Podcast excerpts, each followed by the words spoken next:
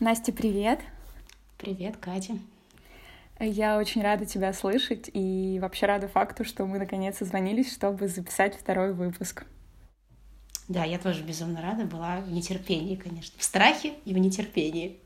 Да, понимаю. А, Настя, расскажи, пожалуйста, как вообще прошел твой день, потому что мы сейчас с тобой созваниваемся уже, в принципе, почти вечер. Расскажи, как себя чувствуешь, что, чем сегодня занималась? Мне стыдно. Мне очень стыдно, потому что я должна была сегодня поработать и много что по работе сделать, но в итоге сложилось так, что я встала в 9 утра и все это время смотрела сериал «Офис». Только вышла в магазин за чипсами, конечно же. Максимально продуктивно. Но мне кажется, это божественное занятие для воскресенья. Я надеюсь, но моя продуктивность меня за это ненавидит. Как прошел твой день? А, мой день прошел вообще... Ты знаешь, очень интересно прошел, потому что а, с утра я созвонилась с очень интересным человеком, и это Инга Киреева, она коуч, и мы с ней играли в игру с метафорическими картами. А, игра называется Talent Game, и это был очень крутой experience для того, чтобы вообще понять, чем ты хочешь заниматься. Вот если у тебя, знаешь, если у тебя в жизни момент, когда ты не можешь определиться, или ты, ты чувствуешь, что ты немножко застрял э, в своей такой, на своей карьерной лестнице. И вот, наверное, это был такой очень хороший э, момент, чтобы заглянуть глубже в себя, что ли. Сгодится вместо профориентации для студентов. А вот, кстати, знаешь, эта игра, она вообще предназначена к, для профориентации. А в том числе она адаптирована для взрослых. Там еще есть какая-то адаптация, по-моему, но мне очень понравилось. Вот как раз на моем жизненном этапе сейчас она была очень актуальной. Прям всячески рекомендую. А потом я смотрела «Игру престолов» и ничего не делала. Так что мое воскресенье такое же продуктивное в кавычках, как и твое. Так что все нормально. Все-таки это воскресенье. Можно и отдохнуть. Конечно же. Настя, вообще давай расскажем, какие темы мы с тобой сегодня хотим обсудить. Расскажешь? А, так, мы хотели сегодня с тобой обсудить, э, точнее, просто поговорить, не то чтобы мы эксперты вообще во всем этом, обсудить и поговорить касательно хобби, того, нужно ли распространяться о том, есть оно у тебя, и вообще, что такое хобби, и зачем оно. Еще поговорим про Инстаграм. О да, горячая тема. Никто ее не обсуждал до нас. Инстаграм но она актуальна, поэтому обсудим ее в конце, чтобы все точно дослушали подкаст. Вообще, мне очень интересна твоя позиция насчет хобби, если они у тебя, что ты про них думаешь, потому что для меня, знаешь, это больная тема, когда мне задают этот вопрос, я обычно теряюсь, поэтому мне вот интересно, что ты думаешь по поводу хобби, если они у тебя, как если есть, то какие? Если честно, мне кажется, что в упор я слышала вопрос, какое у тебя хобби, вот где-то примерно в 12 лет, когда заполняла анкету для девочек, которые мне протянули там написанную в какой-то тетрадке с 48 листов толщиной. Я в такие моменты очень натужно пыталась придумать, что же у меня за хобби, потому что хобби плавания, ну, нет, потому что туда меня записала мама или там. Я почему пыталась придумать что-то внушительное, вроде собираю монеты. Я же знала, что это вроде очень серьезное занятие. Не то, чтобы меня интересовали монеты, как бы совсем, я просто слышала то, что это вроде круто когда-то было очень давно. Поэтому я писала, что я собираю монеты или что-то еще тоже собираю, там, не знаю, собираю гербарии. И, в общем, обязательно надо было что-то собирать. В общем, как бы да, еще я очень любила сериал «Зачарованный», поэтому, если честно, мне даже стыдно. Я сейчас вот уже вот именно в сознательном возрасте понимаю, какие же конские деньги я потратила на наклейки, журналы с ними, книжки про них. Но писать это в графе хобби мне было странно, потому что это подразумевало то, что я сидела, да, три часа вырезала из журналов картинки с этими сестрами Сейчас даже забыла уже их фамилию, и слава богу, и вклеивала их в отдельную тетрадь. Или даже я заставила своего отца потратить два часа утра воскресенья на то, чтобы он мне красиво нарисовал трилистник и своим красивым почерком переписал заклинание в тетрадку. То есть вот такое у меня было хобби в 13 лет. Но я причем так гордилась, потому что у папы был очень красивый почерк, и я такая, боже мой, у меня просто идеальная книга, книга заклинаний, или как там она называлась-то, я уже не помню. А потом, благо, я не слышала этот вопрос, потому что я бы потерялась, что такое хобби. Например, там я веду Инстаграм, пытаюсь как-то вести блог, и вроде как это хобби. Но для меня это не хобби, а для меня это какая-то личная душа. Ну, то есть хобби для меня кажется чем-то, не знаю, вроде играть в бридж или там гольф, книжный клуб, ну что-то. В общем, я не знаю, я не могу понять, что такое хобби, и для меня это вообще как-то странно. То есть я специально погуглила, что такое хобби, и Google выдал мне то, что это любимое занятие на досуге для себя. Но, например, блог я веду не всегда для себя. Не знаю, игра в гольф — это тоже, возможно, не каждый человек ее делает для себя. Возможно, просто он хочет пытаться быть частью чего-то большего, и вот как бы организовал какую-то группу людей, которые вместе играют в гольф. Мне кажется, что как такового хобби может не существует даже. Ты знаешь, мне кажется, хобби — это то, что ты любишь делать и что тебе не хочется монетизировать. То есть, условно, я люблю заниматься йогой, и я не хочу получать за это деньги, да? А я жадная, я жадная, я хочу себя монетизировать. Ну вот тогда у тебя нет хобби, потому что, по-моему, вот в этом и суть хобби, что ты делаешь это для себя. И вот, кстати, сейчас считается... Я читала где-то очень интересную статью, что это прям бич нашего времени касательно того, что люди хотят монетизировать все все свои хобби. То есть ты занимаешься, там, я не знаю, ты занимаешься фотографией мобильной, ты хочешь это монетизировать, ты хочешь, ты ставишь больше хэштегов, ты хочешь больше внимания, ты хочешь как-то на этом зарабатывать. И чем бы ты ни занимался, тебе говорят, ну давай же, монетизируй это. И, по сути, не осталось сфер, которые, в которые вот не влезла эта какая-то такая публичность, да. Ты занимаешься йогой, давай же, сделай аккаунт, что ты занимаешься йогой, пости свои фотографии, на которых ты в асане или в позе собака мордой вниз. Конечно, я утрирую, конечно, я преувеличиваю преувеличиваю это все, но мне кажется, повальное увлечение, вот не увлечение, а повальная тенденция, знаешь, показывать людям, что у тебя есть хобби, что я могу, и вот смотрите. Но ведь хобби — это для себя, это то, чем ты не особо хочешь делиться. То есть ты делаешь это просто для себя. Тебе кайфово в этом занятии, и, и все. Можно я вставлю, да, что на самом деле я пошутила, не то чтобы я жадная, правда, честно. Вот.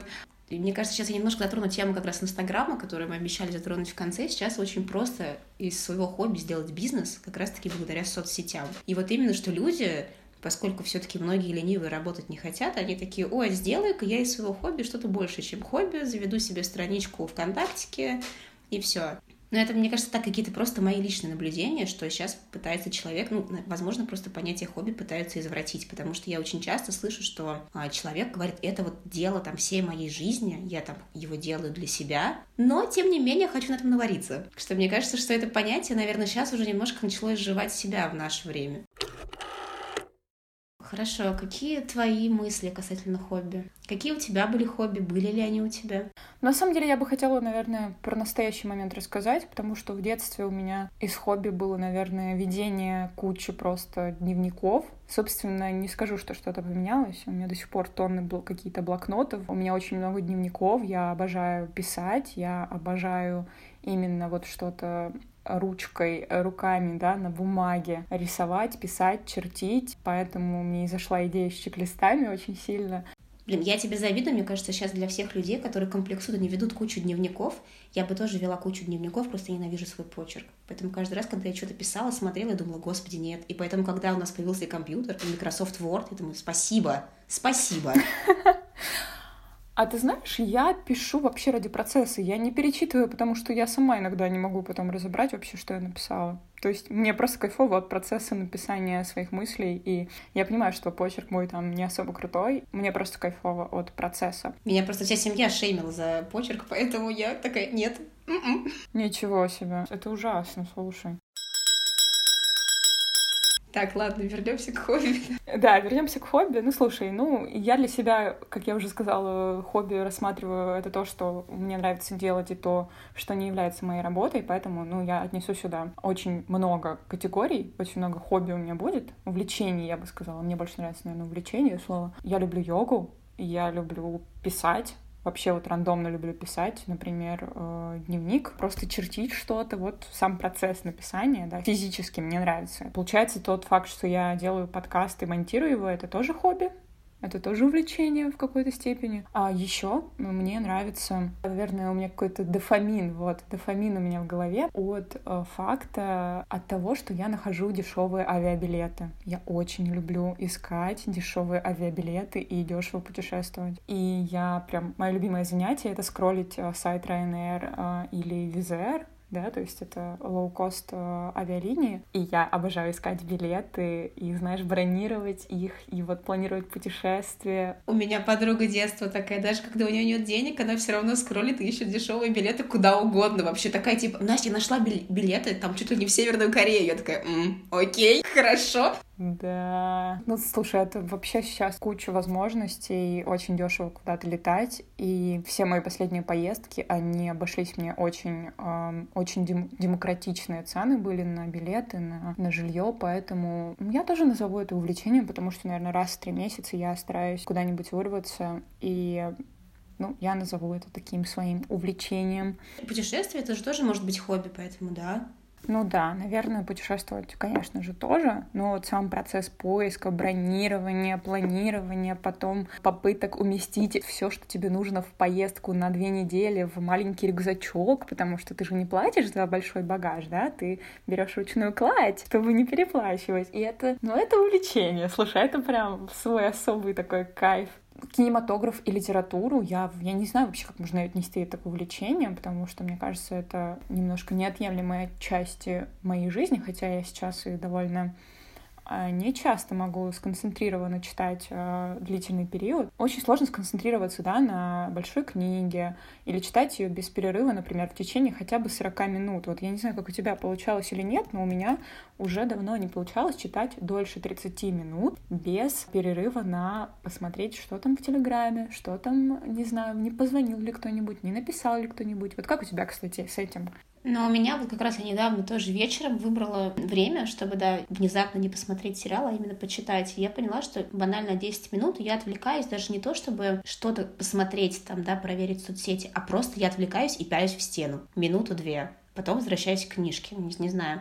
Я даже сериал не могу спокойно посмотреть уже. То есть я реально прерываюсь там, условно, каждые 30 минут мне надо встать, пойти себе налить водички, приготовить чай, что-то убрать, зажечь аромапалочку, еще что-то сделать. Ну, то есть у меня постоянно я на что-то отвлекаюсь. И меня это очень пугает, потому что, ну, еще года два назад такого не было. Слушай, ты хотя бы перечислила какие-то более-менее физические действия. Я просто сделаю это, не знаю, там, переключаясь на новую вкладку на компе. Мне, благо, недавно чистили комп и сказали, Настя, ты не можешь открывать 40 вкладок одновременно, как ты это делаешь обычно, потому что у тебя комп просто не тянет. И по максимум 4. Я такая, в смысле 4? И все, у меня была такая паника, но в итоге я открыла 40, у меня завис комп, я такая, ладно, хорошо, 4. Видишь, даже компьютер, получается, не может мультитаскить, как мы. Каково мозгу вообще? Да. Вот так мы с, немножечко скатились с темы хобби к э, клиповому мышлению и к тому, что внимание очень рассеяно сейчас сейчас, и мне кажется, это прям глобальная проблема, прям очень серьезная проблема. И я понимаю, что да, сейчас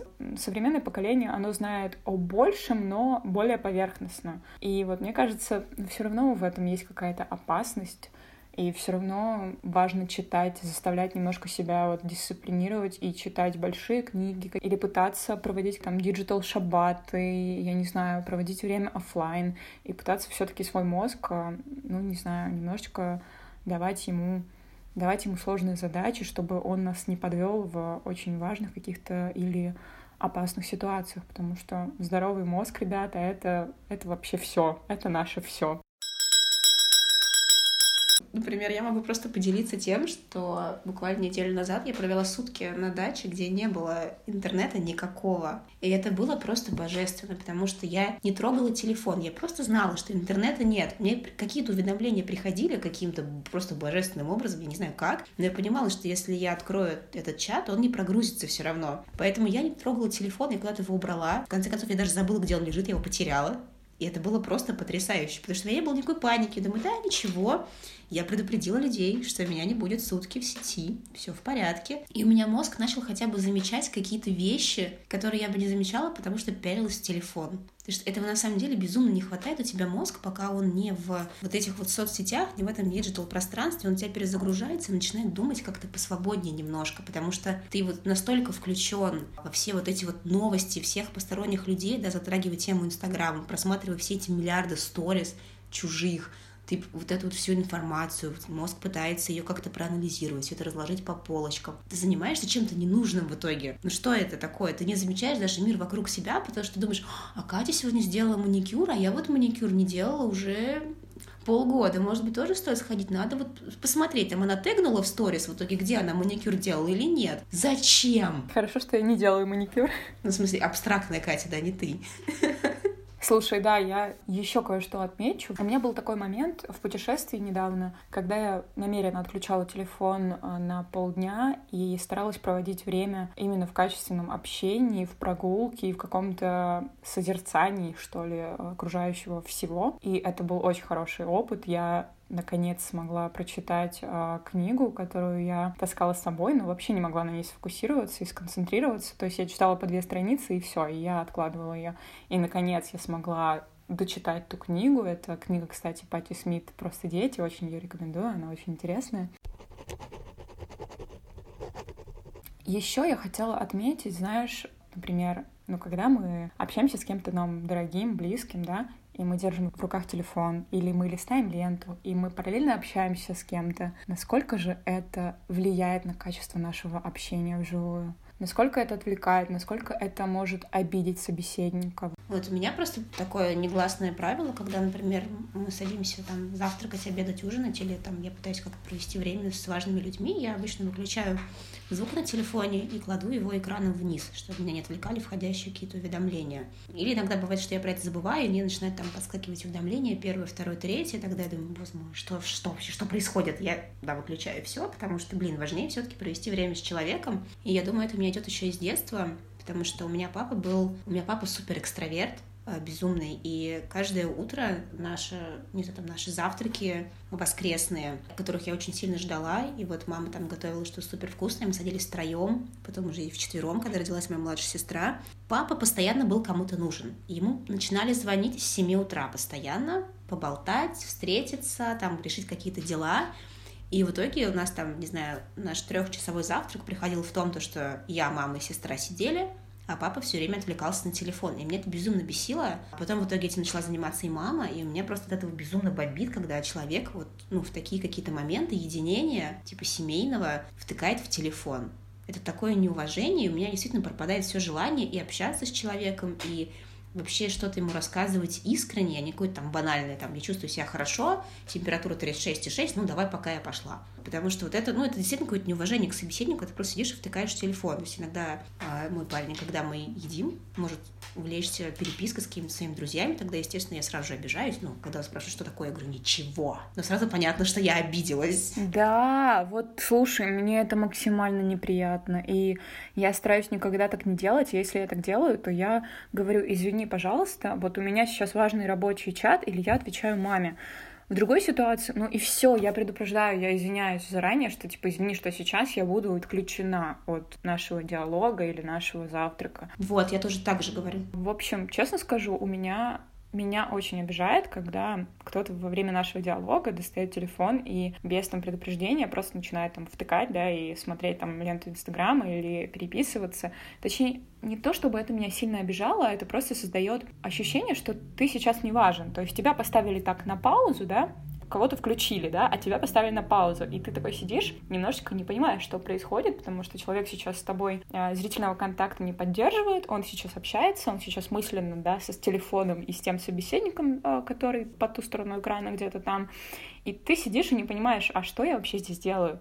И то есть вся твоя, вся твоя ценность как друга, как человека, как там партнера, она нивелируется. И мне кажется, это, это очень неприятно, и это очень влияет на качество отношений. Я понимаю, что сейчас вообще у многих из нас, и у меня в том числе, работа, она в сфере digital, да, то есть я постоянно сижу в Outlook, в мессенджере, у меня тоже есть важные задачи, которые нужно решать через телефон или через, через ноутбук. Но в этот момент, если я, например, общаюсь с важным для меня человеком, если мы завтракаем, если мы гуляем, и я понимаю, что мне нужно вот сейчас срочно ответить этому клиенту или моему боссу, то я понимаю, что я извиняюсь, я говорю, извини, пожалуйста, вот у меня сейчас важное дело, и мне кажется, очень важно вообще дать понять человеку, что ты для меня важен, извини, просто сейчас вот что-то, что тоже для меня вот в этой же системе ценностей. Со мной такое как-то случилось один раз, когда я была на первом курсе университета, и потом еще пару раз случалось. Как бы я и несколько разных людей такое со мной проделывали, что меня безумно поражало. А условно, после пар человек говорит, давай с тобой поедем вместе на метро. Я говорю, да, конечно, вообще супер, да, замечательно, заодно там обсудим что-нибудь. Мы заходим в метро, заходим в вагон, человек достает телефон, достает наушники, ну, как бы втыкает их в уши, включает музыку, и все. И я стою такая, в смысле? И то есть и так было сначала один раз, я думаю, ладно, конкретно с этим человеком просто что-то не так. Но так сделали как бы не один человек, и даже не два. И я просто стояла и такая, что? А зачем мне, зачем я этого человека ждала? Что, чтобы что? Посмотреть, какую музыку слушать в метро? В общем, да, интересная на самом деле тема. Я тоже себя буду как-то, наверное, ловить на этом, потому что я рассуждаю, рассуждаю, но я понимаю, что я тоже иногда факаплю и тоже игнорирую, возможно, порой своих собеседников. Так что все мы тут, наверное, не без греха.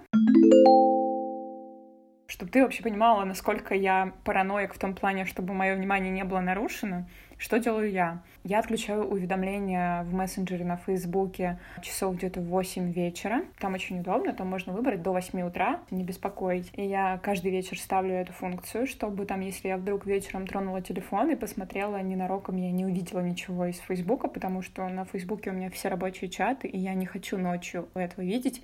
Я там с утра в 8 утра открою и на все отвечу. А это первое. Второе, у меня отключены все звуковые нотификации. То есть у меня вообще нет никаких звуковых эффектов. Иногда я на ночь отключаю даже нотификации в Телеграме, то есть чтобы да, я даже не видела этих там, как это не называются, господи, бейджес вот эти. То есть я отключаю все потому что я очень часто читаю на телефоне, там, через BookMate или просто какие-то скачанные книги, и я могу просто поставить Airplane Mode, да, вот этот э, режим, господи, что же у меня одни англицизмы-то? Как он называется? Режим полета, да? Ты просто билингв. Да, я просто шуточка про билингу.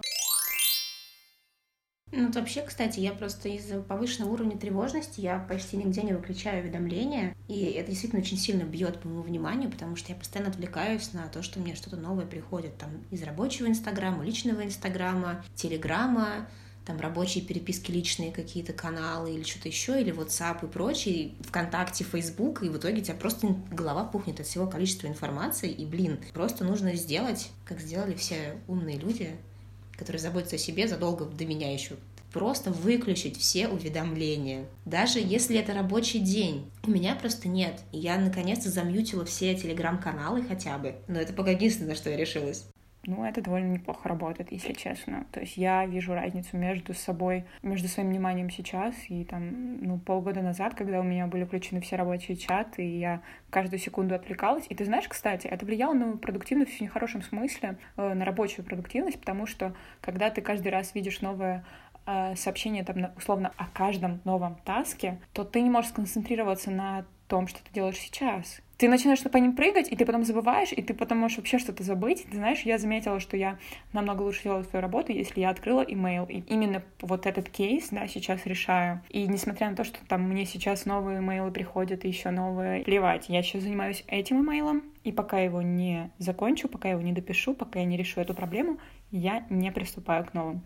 А я вот как раз грешу тем, вот эти вот снова 40 открытых э, вкладок в хроме, потому что я открываю одну задачу, мне приходит какой-то, ну, какая-то новая задача, я открываю, начинаю делать ее, приходит новая, я начинаю делать ее, в итоге у меня уже три, три открытые вкладки, дальше 4, 5, 6, 7, и в итоге я такая, так, я понимаю, что время уже 10 часов вечера, и я в итоге все их сохраняю в заметке, а даже не заметки, в закладке, просыпаюсь утром и снова открываю все эти 40 вкладок и такая, так, ну поехали. Я причем реально замечала, то есть я как-то нашла две очень интересные статьи, и я специально их не закрывала. Я так просидела, где-то, наверное, в течение двух недель они у меня были открыты.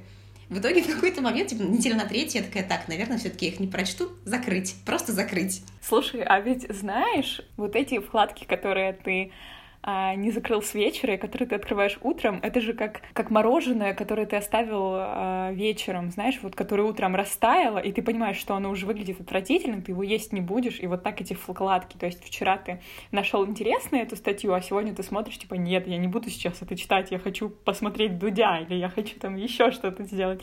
И вот обычно все это интересное, что я с вечера себе оставлю, на утро оно уйдет у меня в bookmarks, да, вот в закладки, и я уверена, что я прочитаю это лет через сто. Я даже боюсь лезть в свои закладки. Это как в том мемасе, не лезь, оно тебя сожрет. Вот реально. Нет, я к такому не готова.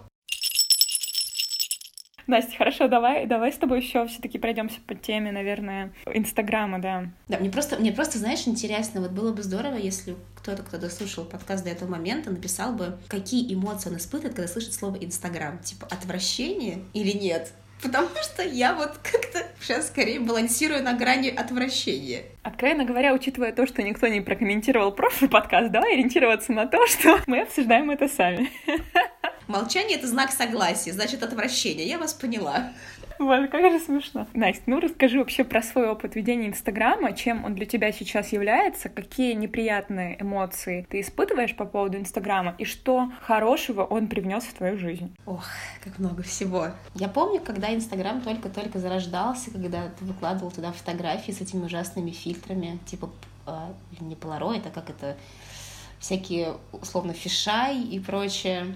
И тогда это было настолько ненапряжно, ты просто выложил фотографию и все. А потом для меня Инстаграм стал чем-то большим. То есть я поняла, что это отлично подходит под формат блога, потому что куда-то отдельно, то есть у меня был отдельный блог, и там достаточно были такие длинные статьи, и понимаю, что со временем лонгриды становятся все менее популярными. Как ни крути, даже если человек интересный, все равно тебя не всегда хватает дочитать до конца все то, что он пишет, а Инстаграм, хотя благодаря ограничению по знакам, ты можешь как-то себя немножко урезать свой поток мысли. Вот, и мне просто нравилось то, что, да, это действительно какой-то блог, и можно транслировать какие-то свои мысли. И в этом плане я очень люблю Инстаграм, потому что там можно найти, во-первых, каких-то адекватных а, людей. Вот. То есть, да, это действительно плюс, то, что ты можешь с кем-то познакомиться. Это такая очень классная площадка в плане того, чтобы кого-то узнать и прочее. Но всегда стоит понимать, что то, что ты видишь в Инстаграме, не всегда совпадает с реальной жизнью. 99% не совпадает с реальной жизнью, потому что, как ни крути, человек всегда пытается показать в Инстаграме либо какую-то лучшую версию себя, либо просто показывать не все. То есть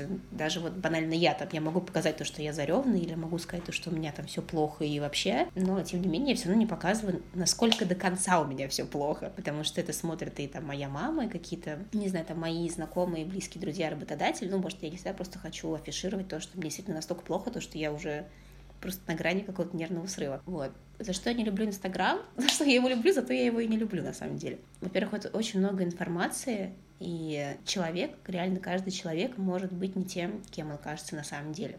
А ты сталкивалась вот в реальной жизни? Встречала людей, которые в Инстаграме тебе казались какими-то, не знаю, условно белыми, а в жизни ты с кем-то познакомилась и поняла, что у человека на самом, человек на самом деле ну, вообще не такой, и его главные черты, они в Инстаграме не проявлены никак? У меня был такой опыт, то есть там не то, что прям все кардинально отличалось, но просто, да, в итоге оказалось, что действительно не, не все то, что транслируется в Инстаграме, оказалось правдой в реальной жизни. То есть в целом это, это это, я бы это нормально восприняла, но человек настолько как бы четко акцентировал свое внимание в Инстаграме, в своем на каких-то вот таких аспектах, когда ты видишь его в реальной жизни, понимаешь, что он вообще этого не придерживается, или придерживается, но прям в таком супер лайтовом режиме, а не так, как он пишет, думаешь, хм, интересно, то есть все человека за это уважают, а в итоге оказывается так, то, что, ну, не совсем.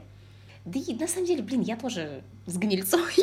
Да слушай, все мы такие, на самом деле. Мне кажется, что вообще наша память, ну, человеческая память, она же выборочна. И мы, например, условно, если ты ну, не знаю, там, три года назад была в какой-то поездке, да, и ты там поднималась на какую-то гору, да, чтобы видеть какой-то там крутой вид, то, скорее всего, твоя память, она помнит вот этот вид, и она не помнит все эти три часа, как ты тяжело взбиралась на эту гору. Покрыла трехэтажным матом мама, вместе с которой взбиралась туда.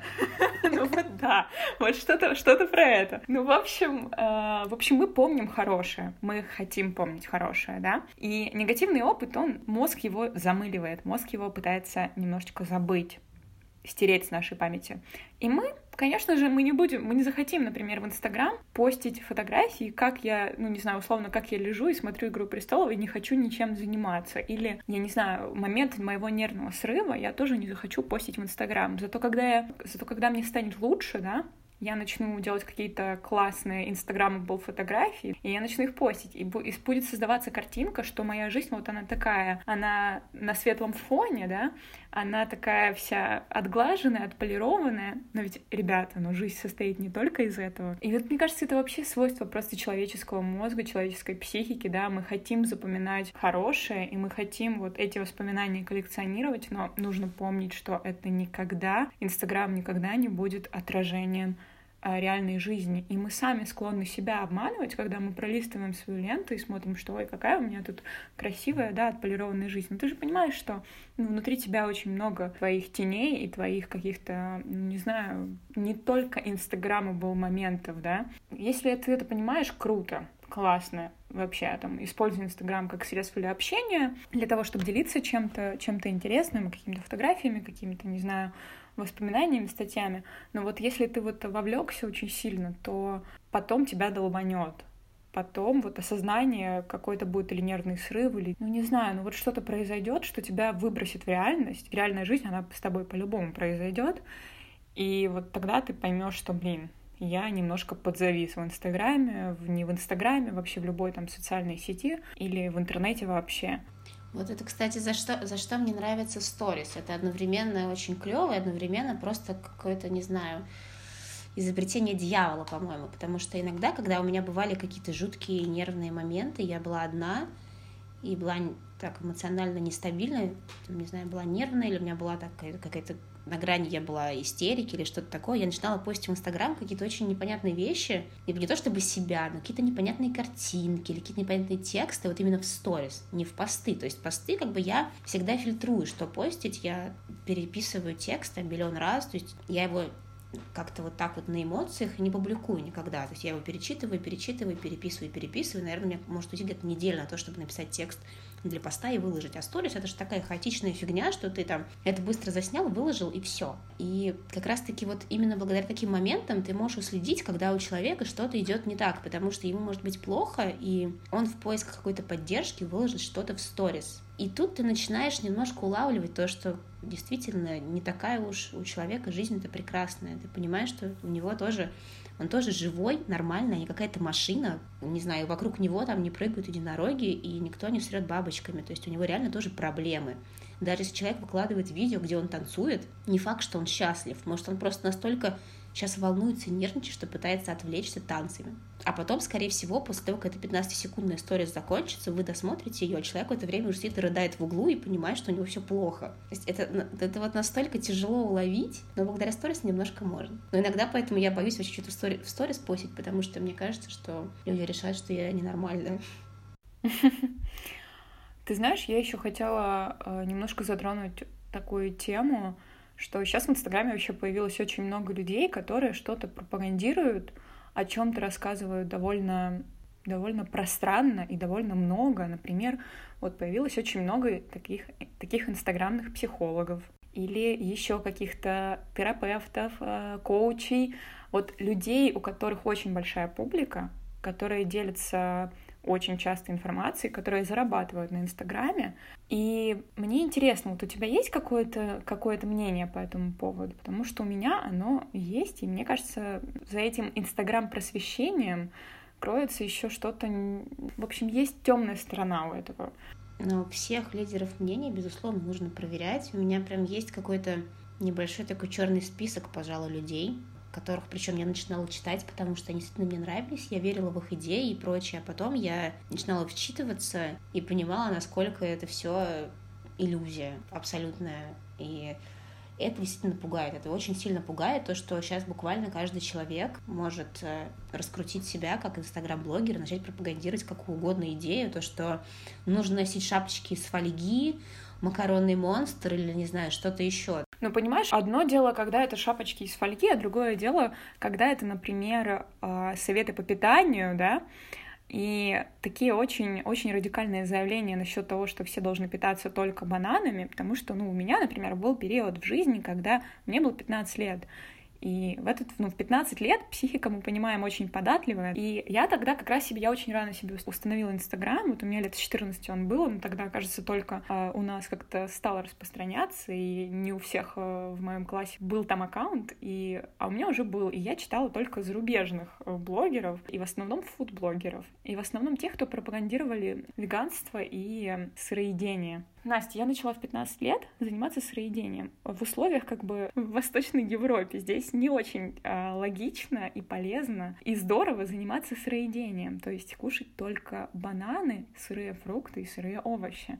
Тем более, когда тебе 15 лет, и у тебя растущий организм, и у тебя нагрузки, и у тебя экзамены. Я хочу сказать просто, что нужно очень-очень осторожно относиться к людям, вот этим, да, к лидерам мнений, к людям, у которых очень много подписчиков и которые что-то очень активно продвигают. Ребята, есть такой божественный сайт, всем его рекомендую, scholar.google.com.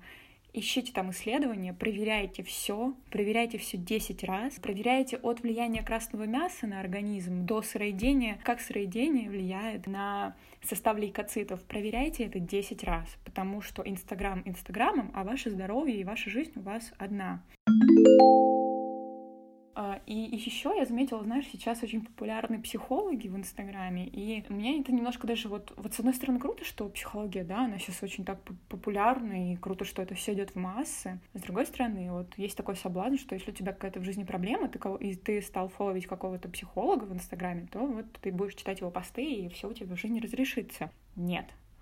Только личный контакт, только пойти к хорошему психологу, найти его, пойти к нему, поговорить, обсудить, а, поверхностно читать, вот просто, просто кого-то читать, это, это не вылечит. Особенно если вы чувствуете, что вам нужна поддержка, то, пожалуйста, ищите кого-то, говорите с кем-то, не надо просто читать чьи-то посты. Это не вылечит, это не поможет, это только усугубит и создаст иллюзию, что вот я, я нашел выход, просто читая чей-то блог. Ну и даже если вы переписываетесь в комментариях или в директе, это все равно не значит то, что вы прошли личную консультацию с психологом. Это не считается. Да, сто процентов. Очень хотела это упомянуть, потому что сама себя, знаешь, нашла в этом, в этом всем болоте. Ну, вот это просто, мне кажется, смотря какие психологи. Я была подписана только на одну девушку, она писала такие тексты достаточно пространные. То есть она могла затронуть какую-то тему, и писать о ней какие-то базовые факты. Иногда ей писали читатели, ну, подписчики какую-то свою проблему, и она скорее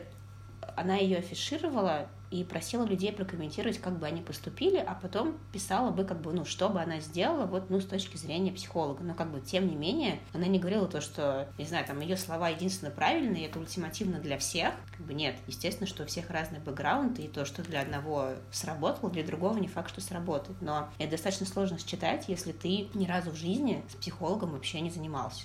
Да, я согласна. Я вообще ничего не имею против популяризации психологии либо друг, любой другой науки в Инстаграме или на других социальных, а в других социальных сетях. Просто вот если человек ищет там ответа, да, то ответа там не будет надо найти специалиста и надо там с ним поговорить. Потом можно читать как общеобразовательный блог. Это, это шикарная платформа. Я тоже читаю очень интересных людей, и я прям искренне благодарна вообще 21 веку за то, что есть Инстаграм, и за то, что можно, э, сидя у себя дома, получать такую кру- крутую и важную информацию. Просто я о том, что вот э, в критический момент, когда чувствуешь, что тебе нужна помощь, очень важно э, не остаться с телефоном в руках, а перейти вот к живому контакту, потому что только вот в этом контакте человек, э, терапевт и клиент, да, произойдет какая-то трансформация.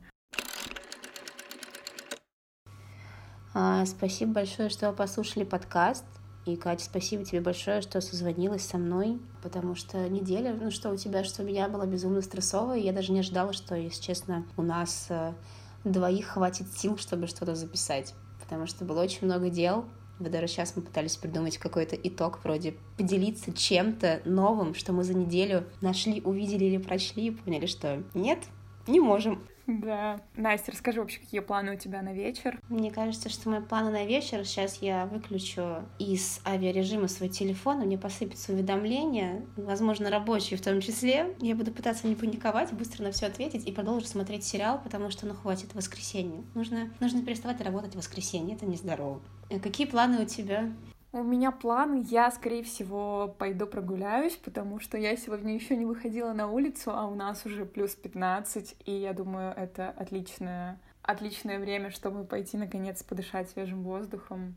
А у меня просто, у меня просто тоже сегодня было в планах прогуляться вместе с э, моим парнем, но в итоге мы решили, что у нас есть еда, есть вино, есть интернет, и зачем куда-то выходить? Спасибо большое, что дослушали подкаст. Оставляйте нам, пожалуйста, отзывы на iTunes. Это поможет подкасту быть услышанным большим количеством людей. А напоследок я хотела бы включить новый трек украинской рэп-исполнительницы Алены Алены из ее нового альбома. Трек и альбом называется «Пушка». Я очень советую вам послушать, потому что это пушка.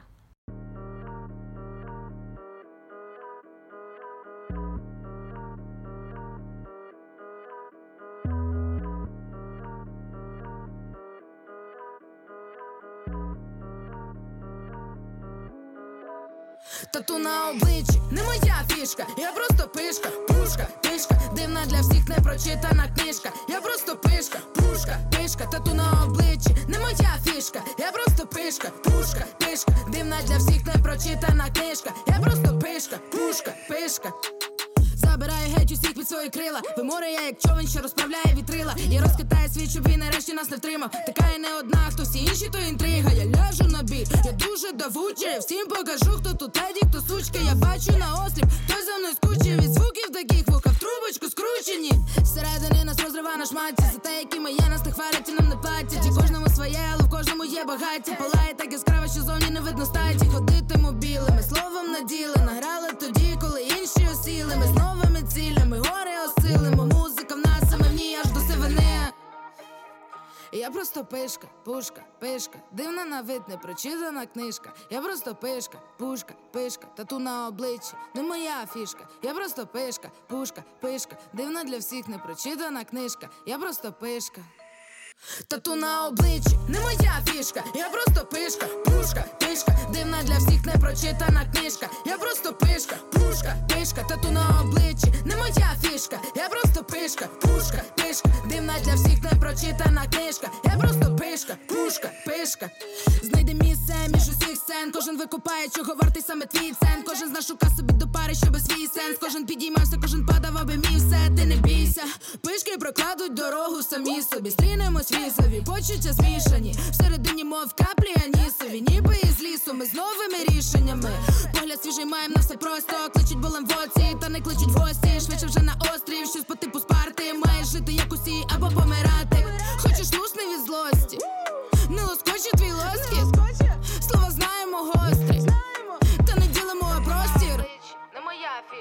Просто пишка, пушка, пишка, дивна для всіх непрочитана книжка. Я просто пишка, пушка, пишка, тату на обличчі. Не моя фішка, я просто пишка, пушка, пишка, дивна для всіх непрочитана книжка. Я просто пишка.